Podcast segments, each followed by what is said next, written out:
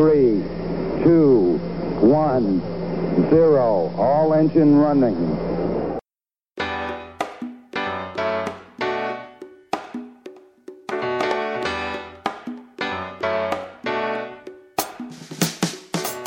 Moin Moin und herzlich willkommen zurück zu einer neuen Folge von Rocket Engineers, der Podcast rund um das Thema Karriere im Ingenieurwesen. Hier gibt's Tipps, Tricks und Hacks von erfolgreichen Ingenieurinnen und Ingenieuren, um deiner Karriere neuen Schub zu verleihen. Aber manchmal, so wie auch in dieser Episode, haben wir auch Gäste an Bord, die eben nicht direkt im Ingenieurwesen tätig sind, aber trotzdem sehr, sehr spannende Dinge zu erzählen haben, die uns als Ingenieurinnen und Ingenieuren weiterhelfen. Bevor es losgeht, noch ein paar kleine Hinweise. Der erste Hinweis, Rocket Engineers gibt es auch auf LinkedIn, also wenn du keine Neuigkeiten mehr verpassen möchtest, dann abonniere uns am besten dort, um immer up-to-date zu sein. Des Weiteren findest du in den Show Notes zwei Links zu Büchern, nämlich einmal dem Buch Erfolgreich studieren Maschinenbau, was dir hilft, wenn du dich eben noch im Studium befindest, oder das Buch Nägel mit Köpfen, wo nochmal die besten Hacks aus den letzten Episoden dieses Podcasts zusammengefasst sind. Das war's auch schon mit dem Vorgeplänkel. Jetzt geht's los mit dem spannenden Interview. Viel Spaß.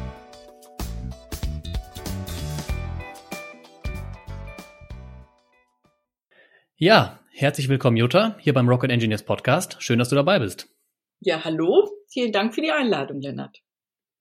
Jutta, stell dich doch mal kurz vor. Was hast du bisher so gemacht? Was ist deine aktuelle Rolle? Was hast du bisher so hinter dir vom Werdegang, damit wir wissen, wer an der anderen Leitung sitzt? Gut, ja, mein Name ist Jutta Menzenbach. Ich bin Personalberaterin. Wir selbst bezeichnen uns hin und wieder auch als Headhunter. Und ich bin bei Boyden Global Executive Search aktiv.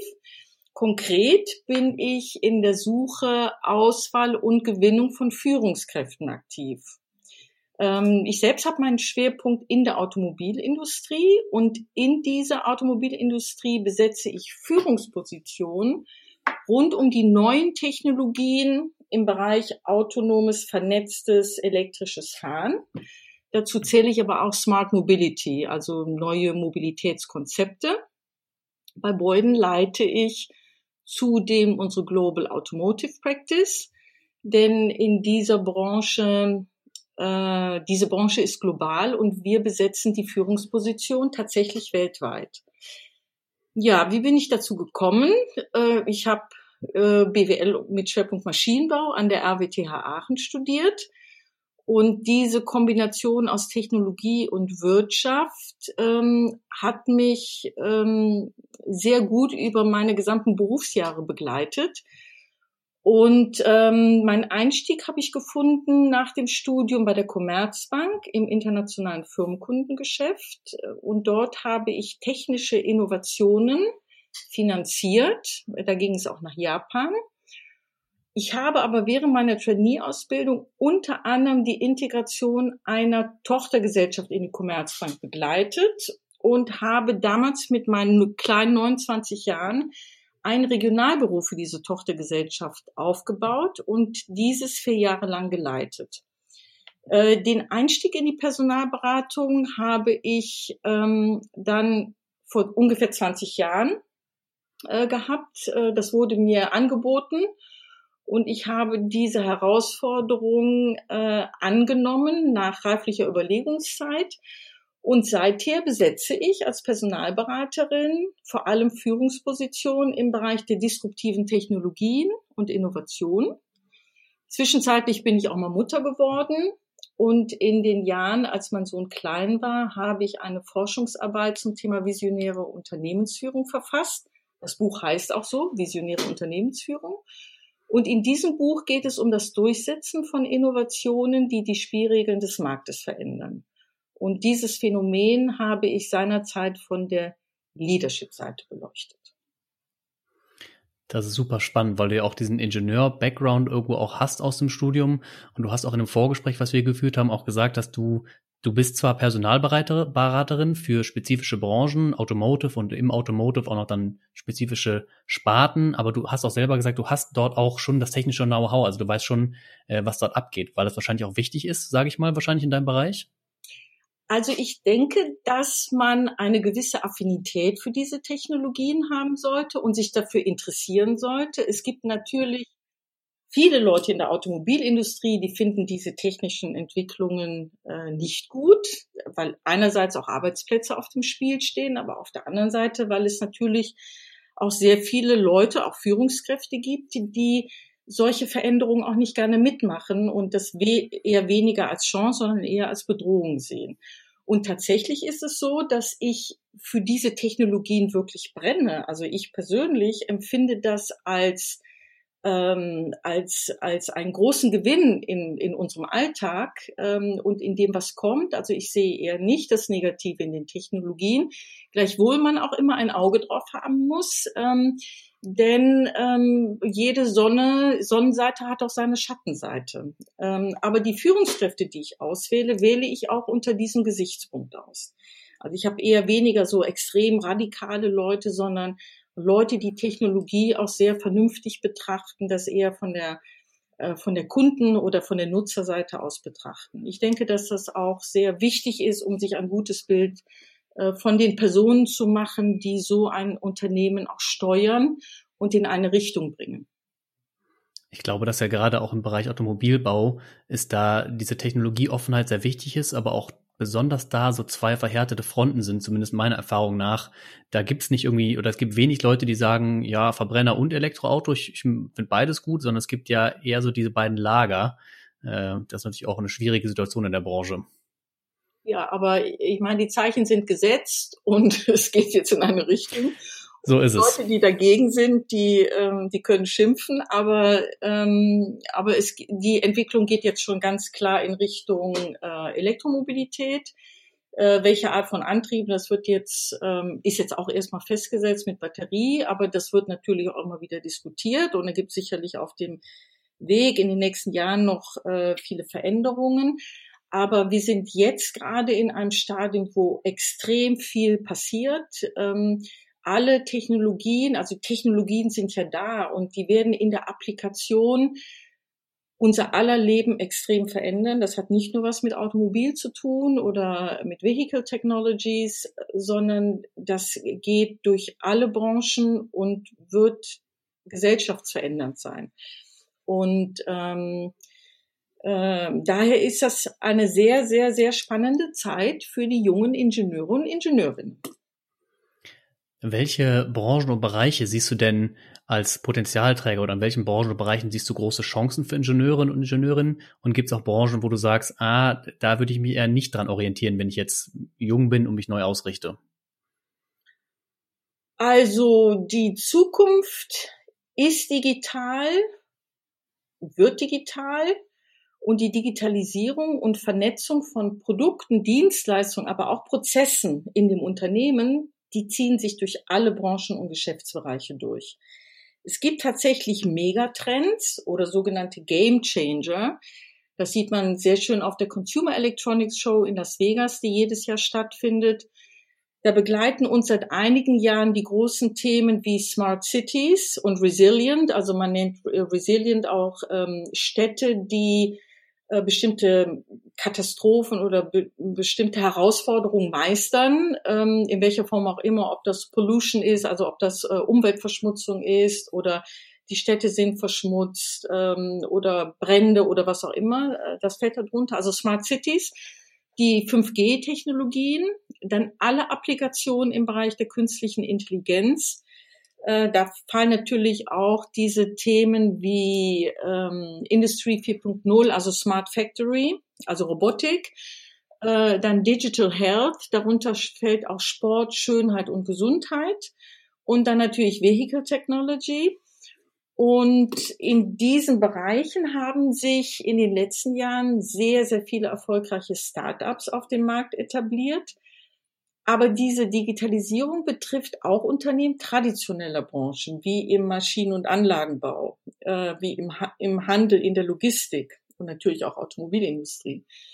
Und aus meiner Sicht ähm, sind durch die Digitalisierung die Chancen und Perspektive für die jungen Ingenieure und Ingenieurinnen enorm gewachsen. Ich sag mal so, ich würde nie jemanden empfehlen, eine Branche, die tot ist, weil in dieser Branche, die kann sich auch immer wieder drehen. Aber ich würde mal sagen, alles, was mit fossilen äh, Rohstoffen, ob das Kohleabbau ist, da würde ich mich jetzt wahrscheinlich äh, eher nicht bewerben. Es ist eher wieder spannend und es gibt tatsächlich auch äh, Branchen, die auch einfach aussterben. Aber es sind nicht so viele, weil ähm, wenn die es schaffen, äh, sich neu aufzustellen, dann kann daraus etwas sehr Spannendes erwachsen. Und das wird natürlich auch Rolle und Aufgabe der jungen Leute sein, da diese Chancen zu erkennen und ähm, ich sag mal Vernetzung und Verknüpfungen zu schaffen und auch zu sehen, so hier gibt es wirklich ein Potenzial, hier gibt es ein Geschäftsmodell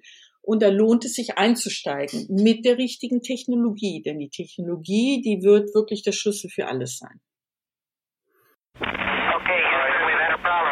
Kurze Pause, um den Kopf mal ein bisschen frei zu machen. Falls du wissen willst, wie der Arbeitsmarkt im Ingenieurwesen so tickt, dann schau doch mal bei Get in Engineering vorbei. Neben Einstiegsgehältern und auch den Blogartikeln, die jedes Mal zu diesen Interviews hier veröffentlicht werden, findest du auf der Seite auch spannende Dinge wie zum Beispiel einen Gehaltsrechner oder Tipps und Tricks rund um das Thema Bewerbung. Das Prinzip hinter Get in Engineering ist so, dass du dir dort ein Profil erstellen kannst und dann den Bewerbungsprozess umdrehst, indem eben du dich nicht bei den Unternehmen bewirbst, sondern die Unternehmen auf der Seite dein Profil sehen und sich dann aktiv bei dir melden. Falls das für dich interessant ist, den Link findest du natürlich wie immer in den Show Notes. Jetzt geht's weiter mit unserer spannenden Episode. Viel Spaß. Welche Eigenschaften würdest du denn sagen? Also wir hatten zum Beispiel eben schon über Technologieoffenheit gesprochen. Welche Eigenschaften und Fähigkeiten machen junge Ingenieure und Ingenieurinnen für den Arbeitsmarkt denn jetzt gerade bei diesen neuen Chancen und Technologien besonders attraktiv? Also womit kann ich mich zum Beispiel von der Masse hervorheben? Was fällt auf? Was qualifiziert mich besonders für diese neuen Chancen? Okay, ja, also ihr werdet enttäuscht sein oder euch auch freuen, weil die fachliche Qualifikation ist wichtig, aber nicht alles.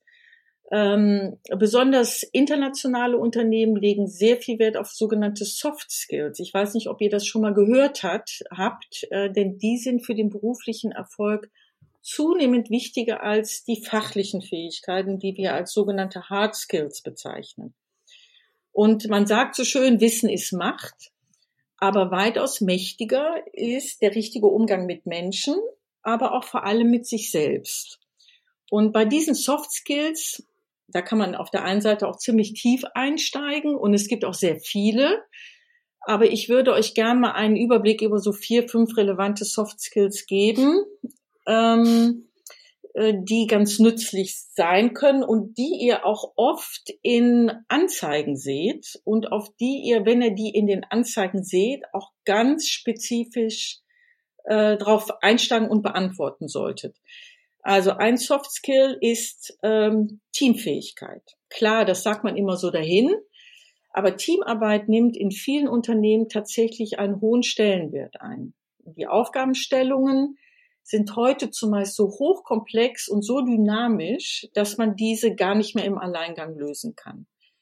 Ähm, die Fähigkeit, gemeinschaftlich, zielorientiert und effizient, aber auch sympathisch mit anderen zusammenarbeiten, das stellt wirklich einen wichtigen Erfolgsfaktor dar. Also es gilt unter anderem Vertrauen zu schaffen, die Meinung anderer zu reflektieren, konstruktiv Kritik zu üben und so weiter. Also das ist ein Soft Skill, ähm, äh, der sehr wichtig ist. Der zweite ist Kommunikation. Wer miteinander redet, arbeitet nicht aneinander vorbei. Das sichert im Übrigen auch den Teamerfolg. Und die Fähigkeit zu kommunizieren ist aus meiner Sicht die wichtigste Schlüsselqualifikation überhaupt. Denn es nutzt wenig, den Kopf voller Detailwissen zu haben, wenn man seine Ideen, seine Gedanken, seine Meinungen nicht an Kollegen, Vorgesetzte, Kunden in verständlicher Weise transportieren kann und in überzeugender Weise transportieren kann. Und viele Fachleute haben da tatsächlich oftmals Defizite und bleiben damit leider in der Karriereentwicklung zurück. Also Kommunikation oder Defizite in der Kommunikation sind echte Karriereblocker. Wenn wir von Kommunikationsvermögen oder Kommunikationsstärke sprechen, dann umfasst das ganz viele Dinge. Das kann Argumentationsstärke sein, Abschlusssicherheit, ähm, Moderations-, Kontaktfähigkeit, Überzeugungskraft, Verhandlungsgeschick. Das sind so diese Dinge, die zur Kommunikation zählen. Gott sei Dank kann man Kommunikation gut erlernen. Also wer hier Schwächen hat oder Schwächen offenbart, der kann äh, in jedem Fall Schulung im Bereich Rhetorik, Kommunikations-, Diskussions-, Präsentationstechniken anpeilen. Also, aber das würde ich sagen, wer nicht gut kommunizieren kann oder wer feststellt, er stößt oft an seine Grenzen, der, ähm, der kann das tatsächlich sehr, sehr gut trainieren. Eine dritte, äh, ein dritter Soft Skill ist, wenn du Lennart keine weiteren Fragen hast, dann mache ich mal weiter. Nee, mach gerne weiter. Ich höre aufmerksam zu. Sehr gut. Das ist die interkulturelle Kompetenz. Ähm, Im Rahmen der Globalisierung spielt das eine wichtige Rolle. Denn mittlerweile wird über mehrere Kontinente hinweg gearbeitet und sogar mit mehreren Nationalitäten, zum Beispiel in Projektteams. Also man hat nicht selten 25 bis 30 unterschiedliche Nationalitäten weltweit in einem Projektteam, mit dem man kommunizieren muss. Englisch als Fremdsprache ist natürlich ein absolutes Muss, aber es sollte auch verstanden werden, dass für fast alle Empfänger die Information in Englisch nicht ihre Muttersprache ist. Und das kann natürlich immer schnell zu Missverständnissen kommen. Auch manchmal kann man die Aussprache nicht gut verstehen. Also ich habe zum Beispiel selber sehr viel Kontakt ähm, äh, mit sehr vielen Nationen und ich habe manchmal wirklich echt Schwierigkeiten, äh, Inder zu verstehen und Japaner. Und ähm, da muss man öfter schon mal nachfragen. Und äh, wenn man da einfach nicht nachfragt, dann kommen diese Missverständnisse tatsächlich zustande. zustande. Und das Wissen über andere Kulturen ist ja auch gefragt, auch Verständnis für andere Kulturen. Und ähm, Kommunikation im Umgang mit anderen hat auch viel mit sozialer Kompetenz zu tun. Also wie positiv, wie motivierend und empathisch werde ich von anderen in der Beziehung oder in der Zusammenarbeit empfunden. Also das zählt so grob alles zur interkulturellen Kompetenz. Ich finde, du hast da gerade eine super spannende Sache gesagt, und zwar mit den Akzenten und wenn man sein Gegenüber nicht versteht. Ich hatte das äh, zum Beispiel in Korea auch teilweise, dass ich dann öfters nachfragen muss. Und ich glaube, hier scheuen sich manche davor nachzufragen, weil sie das Gefühl haben, das wäre irgendwie unhöflich, wenn man dann nachfragt. Aber aus meiner Perspektive ist irgendwie das Gegenteil der Fall. Also man sollte sich nie davor scheuen, nochmal nachzufragen, zu sagen, entschuldigen Sie oder entschuldige, ich habe es nicht verstanden, kannst du das bitte nochmal wiederholen, anstatt dann Gefahr zu laufen, eben Missverständnisse mitzunehmen. Richtig. Man kann es aber auch ein bisschen umdrehen und sagen, habe ich es richtig verstanden oder ich habe mir das und das notiert. Mhm. Dann kann der andere sagen, nee, nee, das habe ich aber anders gemeint. Also es gibt sehr viele Möglichkeiten, da nochmal nachzufragen. Äh, man kann auch äh, sozusagen das, was man verstanden hat, auch nochmal zusammenfassen und dann kann der andere dann nochmal in Ruhe äh, drüber gehen. Also man muss sich da nicht viel unter, unter Stress setzen, weil in der Teamarbeit ist, ist allen wichtig, dass alle sich gut verstehen. Deswegen ist das Nachfragen in der Regel eher positiv zu bewerten als negativ. Spannend. Ja, dann. Du hast noch einen vierten, hast du gesagt? Dass man noch eins, ähm, weil ihr, weil wir ja Ingenieure haben, äh, die technisch orientiert sind. So habe ich mir mal Problemlösekompetenz und Kreativität jetzt mal rausgepickt. Äh, denn Innovationen entstehen aus Kreativität. Und das ist für Ingenieure und Ingenieurinnen tatsächlich unverzichtbar. Dabei ist mit Kreativität jetzt nicht nur das Generieren, neuer Ideen gemeint, sondern auch die Fähigkeit von vertrauten Pfaden abzuweichen, vielschichtig, andersartig, vernetzt zu denken, neuartige Wege zu beschreiten. Und das erfordert wirklich viel Mut. Man muss sich da wirklich durchsetzen. Äh, braucht auch eine gute Urteilskraft. Und ähm, ich würde sagen, dass die Problemlösekompetenz und Kreativität bei den jungen Ingenieuren und Ingenieurinnen super sind in Kombination mit unternehmerischem Denken. Denn so können sie Prozesse, Produkte äh, entwickeln, die auch wirtschaftlich interessant und tragfähig sind. Mhm, okay, kann ich nachvollziehen. Ah, okay. Also, und wenn wir jetzt beim Thema Kompetenzen sind, wir sprechen in der Hochschule auch immer bei unseren Lehrkonzepten, Didaktik immer davon, Kompetenzen zu vermitteln. Das heißt ja, Kompetenzen kann man auch irgendwie lernen. Was kann ich denn als Ingenieur oder Ingenieurin im Tagesgeschäft noch machen oder nebenbei oder vielleicht am Wochenende, wie man halt möchte, um eben gewisse Kompetenzen aufzubauen, die meine Karriere möglichst gut unterstützen? Also da habe ich, Lennart, eine ganz persönliche Meinung. Mhm. Ich meine ja, alles, was ihr erlernt habt in eurem ganzen Leben, bringt euch weiter. Alles. Egal, ob es eine Sprache ist, ein besonderes Hobby, ob ihr euch für ein bestimmtes Thema interessiert. Das ist wie so ein Mosaik. Weil das sind so viele kleine Teile, die machen am Schluss einfach ein wunderbares Bild und bringt euch in eurer Gesamtpersönlichkeit wirklich nach vorne. Ansonsten, wenn wir jetzt wieder ein bisschen technisch gehen, äh, würde ich sagen, oder kann ich euch empfehlen, dass äh, praktische Erfahrungen in Unternehmen äh, wirklich wichtig wären, äh, sei es durch Praktika oder als Werkstudententätigkeit. Äh, das hat den Vorteil, dass ihr zum einen einen sehr guten Einblick in die Unternehmen bekommt, in ihre Produkte, aber auch in Prozesse und auch die Unternehmenskultur. Ihr könnt dadurch auch herausfinden, welche Unternehmensform euch überhaupt zusagt. Ist das ein Konzern, Mittelstand, Startup? Ähm, aber vor allem lernt ihr durch die Praktika und Werkstudententätigkeit diese sogenannten Soft Skills, von denen ich gesprochen habe, die so wichtig sind, um eine Aufgabe erfolgreich zu meistern. Und die Unternehmen haben in der Regel sehr großes Interesse an Werkstudenten, denn viele Unternehmen stellen lieber Arbeitskräfte ein, die sie über einen gewissen Zeitraum bereits kennen und schätzen gelernt haben. Äh, also schaut mal an der Uni aufs schwarze Brett oder bewerbt euch eigeninitiativ bei einem attraktiven Unternehmen eurer Wahl. Dazu kann ich sagen, ein gutes LinkedIn-Profil ist da sehr hilfreich, denn viele Unternehmen setzen ihre internen Recruiter darauf an, Studenten aktiv anzusprechen. Mhm, okay, das ist ja auch ein spannender Punkt.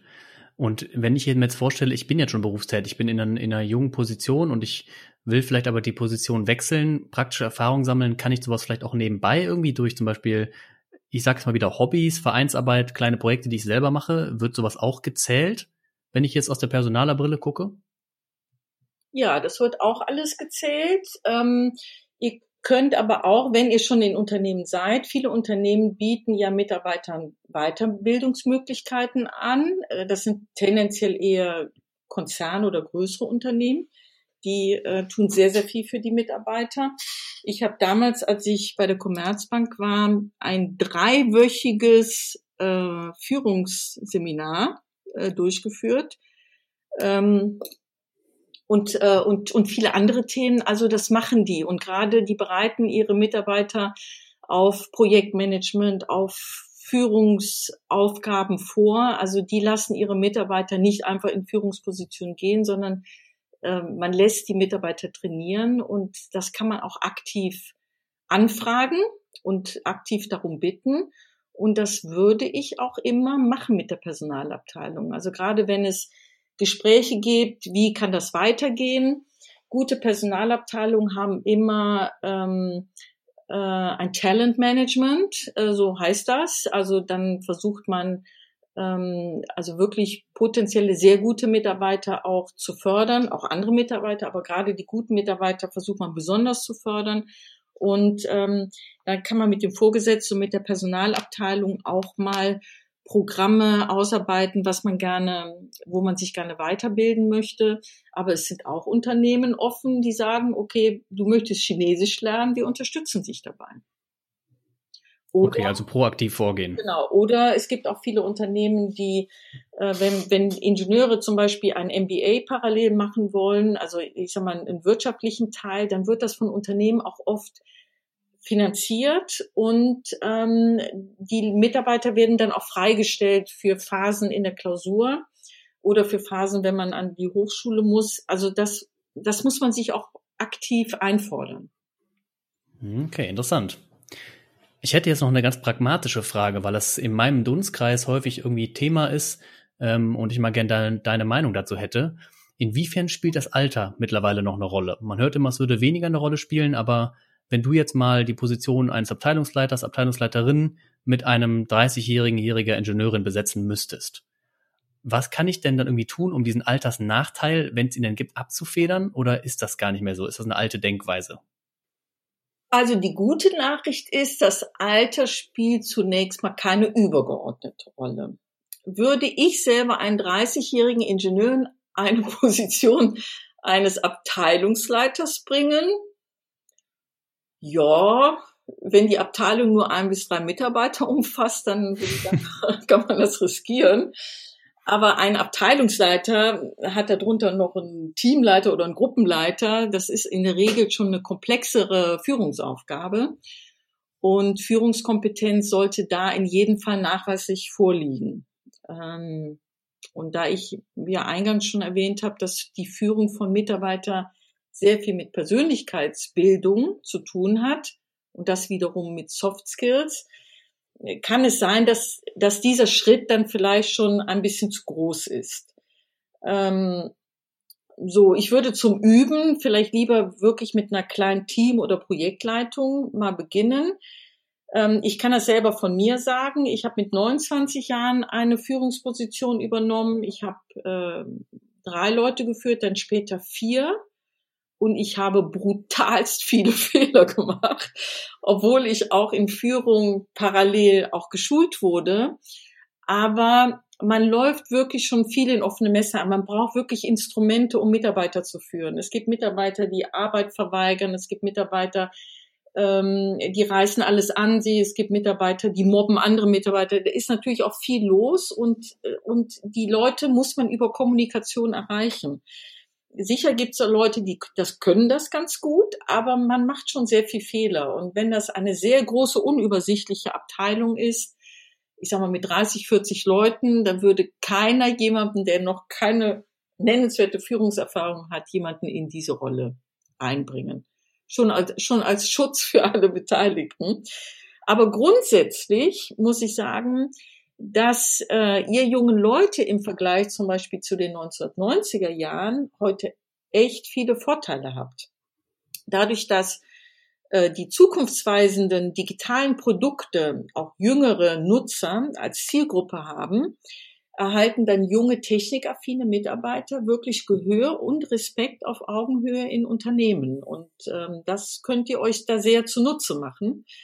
Ähm, und ich würde anfangen mit kleinen Führungsaufgaben und dann kann man sich daran auch schnell weiterentwickeln. Letzte Frage, die stellen wir immer in unseren Interviews. Was können denn unsere Hörerinnen und Hörer ab morgen als Kleinigkeit anders machen, um ihrer Karriere etwas frischen Wind zu verleihen? Also so einen Quick Win. Ja, aus meiner Sicht gibt es nicht den Quick Win. Quick Win. Ähm, es sind vielmehr eine Vielzahl wieder von diesen kleinen Mosaiksteinen, die euch nach vorne bringen. Ich kann euch ähm, sagen, dass Netzwerken extrem wichtig ist. Äh, zeigt eure Visibilität auf den sozialen Netzwerken. Dazu gehört natürlich ein gutes LinkedIn-Profil. Ihr könnt Artikel schreiben mit Content. Zweites, Persönlichkeitsentwicklung ist mega wichtig. Übt euch in den Soft Skills. Äh, das könnt ihr auch unter euch Freunden oder Kommilitonen auch testen. Wenn, wenn ihr euch das leisten könnt ähm, oder ihr schon in Unternehmen sind, seid, dann besucht gute Seminare in Kommunikation, Teamfähigkeit, interkulturelle Kompetenz. Das Schöne ist, dass man Soft Skills nicht erlernt jetzt wie so ein Studium, sondern das ist ein lebenslanges Lernen. Also man entwickelt sich immer weiter. Deswegen äh, kann ich das auch wirklich immer nur empfehlen. Man kann nicht sagen, ja, ich kann gut kommunizieren. Man kann immer dazulernen. Es macht mega Laune. Ihr erfahrt viel über euch selbst und es macht euch selbstbewusst und stark. Und dann meine, meine letzte Empfehlung ist, bewerbt euch aktiv für Praktika und Werkstudententätigkeit, damit ihr selbst etwas über eure Fähigkeiten und Fertigkeiten lernt, ihr wiederum und wiederum Unternehmen euch kennenlernen und kennen und ähm, ja, kümmert euch um eine gute Präsentation auf LinkedIn. Es ist eine wichtige Plattform für Fach- und Führungskräfte. Und ansonsten würde ich sagen, bleibt interessiert, wach und guter Dinge. Die Zukunft gehört euch. Perfekt. Sehr schönes Schlusswort. Jutta, vielen Dank, dass du dabei warst. Waren sehr, sehr interessante Sachen, die du erzählt hast. Gerade deine Perspektive ist das erste Mal, dass wir mal eine Perspektive aus der Personalseite hier im Podcast dabei haben. Sehr, sehr spannend. Vielen Dank. Ja, vielen lieben Dank für die Einladung, Lennart. Ich hoffe, es hat euch genauso viel Freude gemacht wie wir. Und falls ihr Fragen habt, ihr könnt euch gerne mit mir auf LinkedIn vernetzen. Das war unser Interview mit Jutta Menzenbach. Ich hoffe, es hat dir gefallen. Falls du Anmerkungen, Feedback oder auch Wünsche hast, kannst du uns auch immer gerne schreiben. Zum Beispiel haben wir letztens eine E-Mail erhalten, dass es interessant wäre, mal jemanden aus dem Bereich Personal zu hören. Und deswegen haben wir unter anderem auch Jutta zu diesem Gespräch heute hier eingeladen. Wie gesagt, wenn dir die Episode gefallen hat, dann lass uns doch ein Abo da oder auf iTunes auch zusätzlich noch eine Bewertung. Geht ganz, ganz schnell, hilft uns aber sehr viel weiter.